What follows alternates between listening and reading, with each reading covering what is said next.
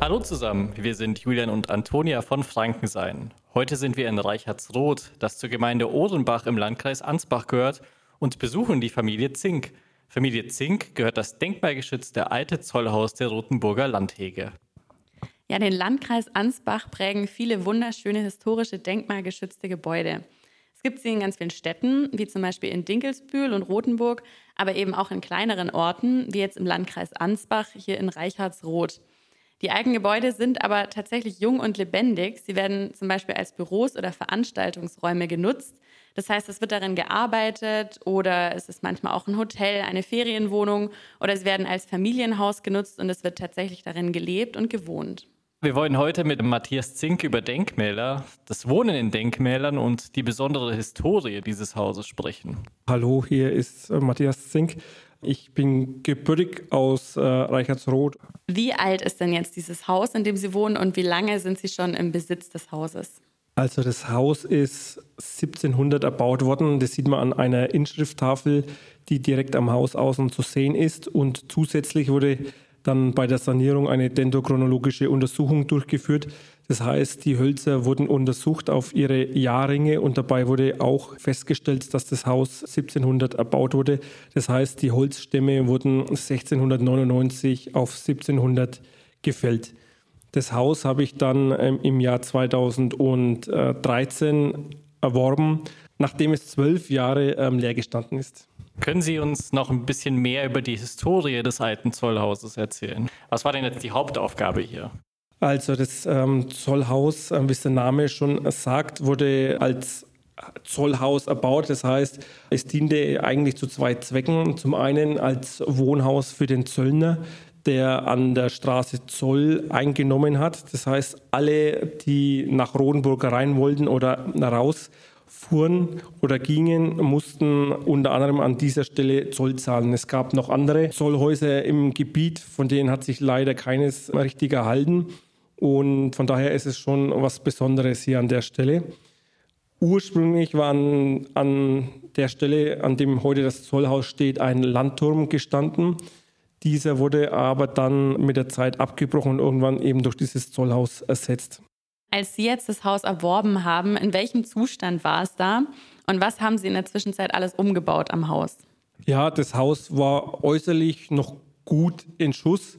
Also das heißt, man, man hat das Haus eigentlich ähm, ja, als Haus aus den 1960er Jahren wahrnehmen können. Ähm, an einer Stelle war ähm, das Wappen noch zu sehen äh, von den Erbauern mit der Jahreszahl 1700. Also von daher konnte man schon ahnen, dass ähm, was Älteres drinsteckt. Äh, als wir dann begonnen haben, das Haus rückzubauen, das heißt, die modernen ähm, Einbauten äh, herauszunehmen, wurde immer mehr die Originalsubstanz des Hauses sichtbar und ähm, auch die Schäden. Also es waren enorme Schäden, vor allem durch äh, Schädlingsbefall, also durch Holzwürmer, Holzbock erkennbar, was auch für die Statik schlecht war. Bei jedem, allem, was man ähm, rückgebaut hat, ist es am Anfang schlimmer geworden. Also man hat immer mehr äh, Schäden dann gesehen, bis dann wirklich alles sichtbar war und dann begonnen werden konnte, das wieder zu reparieren. Ja, ich habe schon so viel über Denkmäler gehört. Mich würde es jetzt persönlich und natürlich auch viele andere mal interessieren, wer stuft jetzt überhaupt Häuser als Denkmäler ein und was sind denn dann die Kriterien? Da bin ich jetzt nicht direkt der, der richtige Ansprechpartner zu der Frage, weil ja das vom Amt her gemacht wird. Das heißt, für die Denkmäler allgemein ist die untere Denkmalschutzbehörde zuständig, die ist in den Landratsämtern angesiedelt.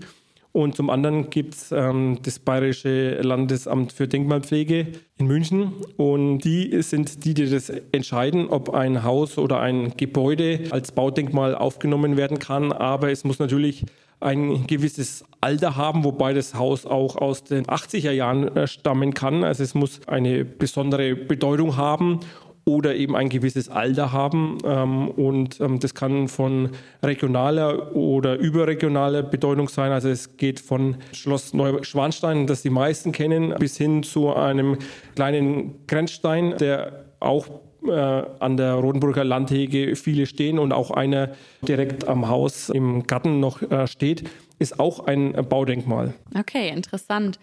Und was unterscheidet jetzt dieses denkmalgeschützte Haus von einem ganz normalen Wohnhaus?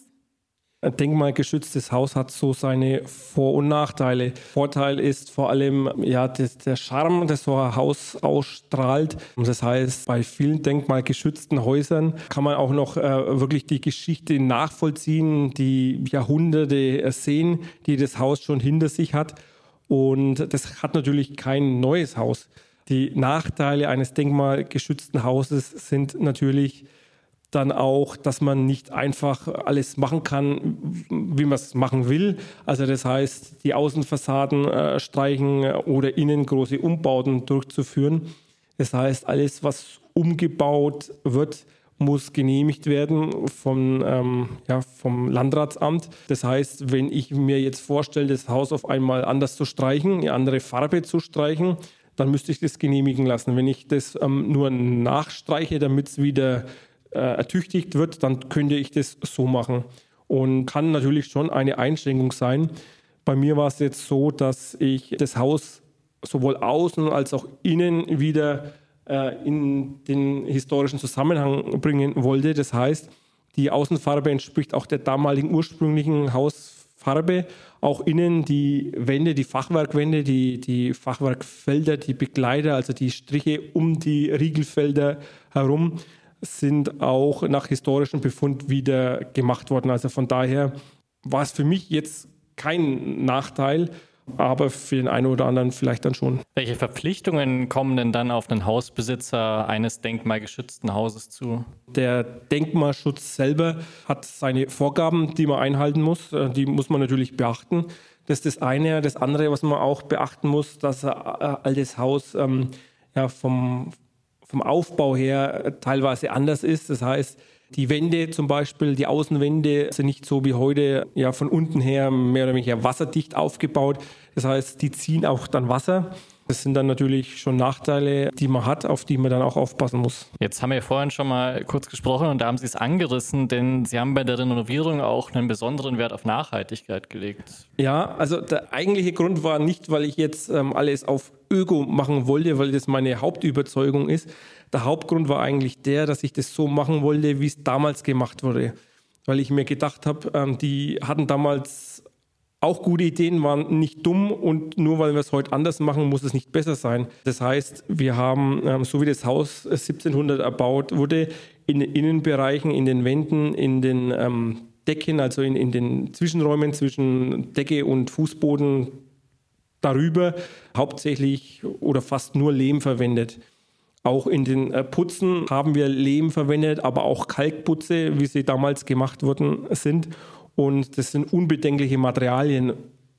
Andere äh, Sache zum Beispiel sind die, die, Einbau von Fenstern. Heute wird jedes Fenster eingeschäumt. Bei uns sind die Fenster eingebaut und mit Hanf isoliert. Das heißt, das ist so ganz natürliches Material, Hanf, was auch bei modernen Bauten immer wieder oder auch des Öfteren jetzt in den Einsatz kommt.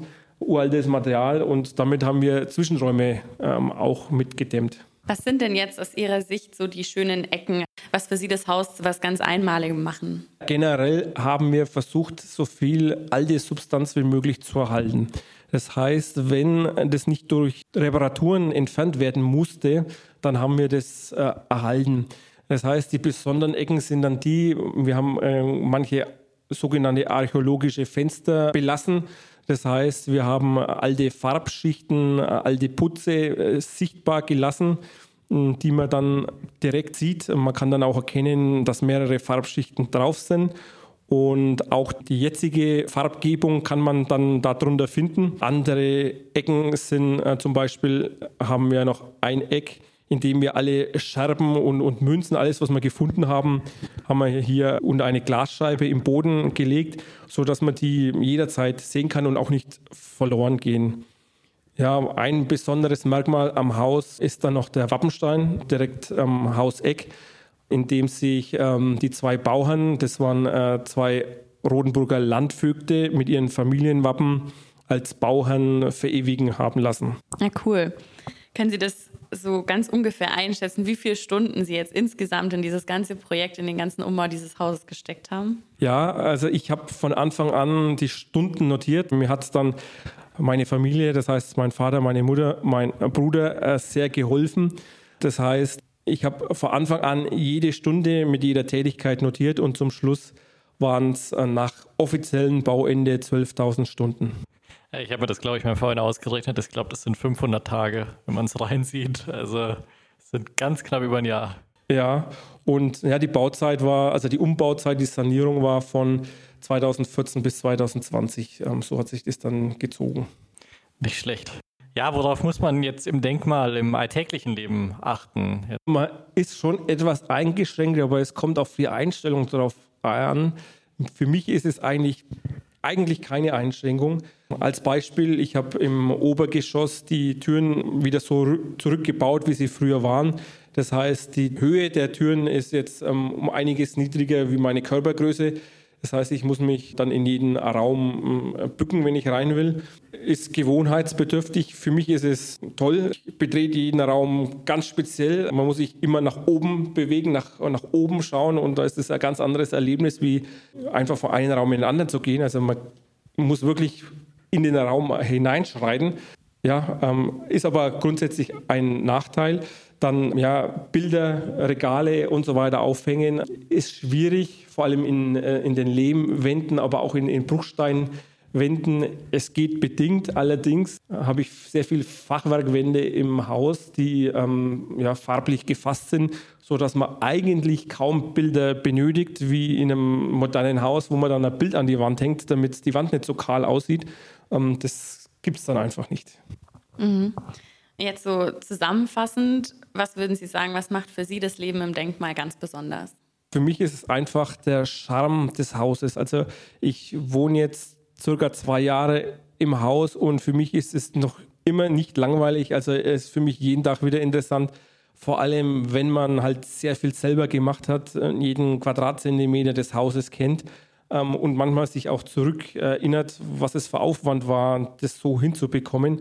Das ist äh, ja Lebensgefühl. Das bekommt man mit keinem Neubau so schnell hin. Ja, jetzt sind wir jetzt hier im Landkreis äh, Ansbach in Reichertsroth. Herr Zink, wie würden Sie denn jetzt den Landkreis Ansbach und das Leben im Landkreis Ansbach mit drei Wörtern mal so ganz kurz beschreiben? Ja, das ist jetzt wirklich eine sehr gute und interessante Frage. Nach, ja, nach kurzem Überlegen würde ich sagen, Heimat, Landleben und Rotenburg ob der Taube. Das ist gut zusammengefasst. Herr Zink, wir bedanken uns für das Gespräch und für die Zeit, die Sie sich für uns genommen haben, um die Fragen zu beantworten. Mehr Infos und Bilder findet ihr übrigens auch noch auf unseren Social-Media-Kanälen, wenn ihr euch das Haus mal anschauen wollt. Und dann verabschieden wir uns und sagen bis zum nächsten Mal.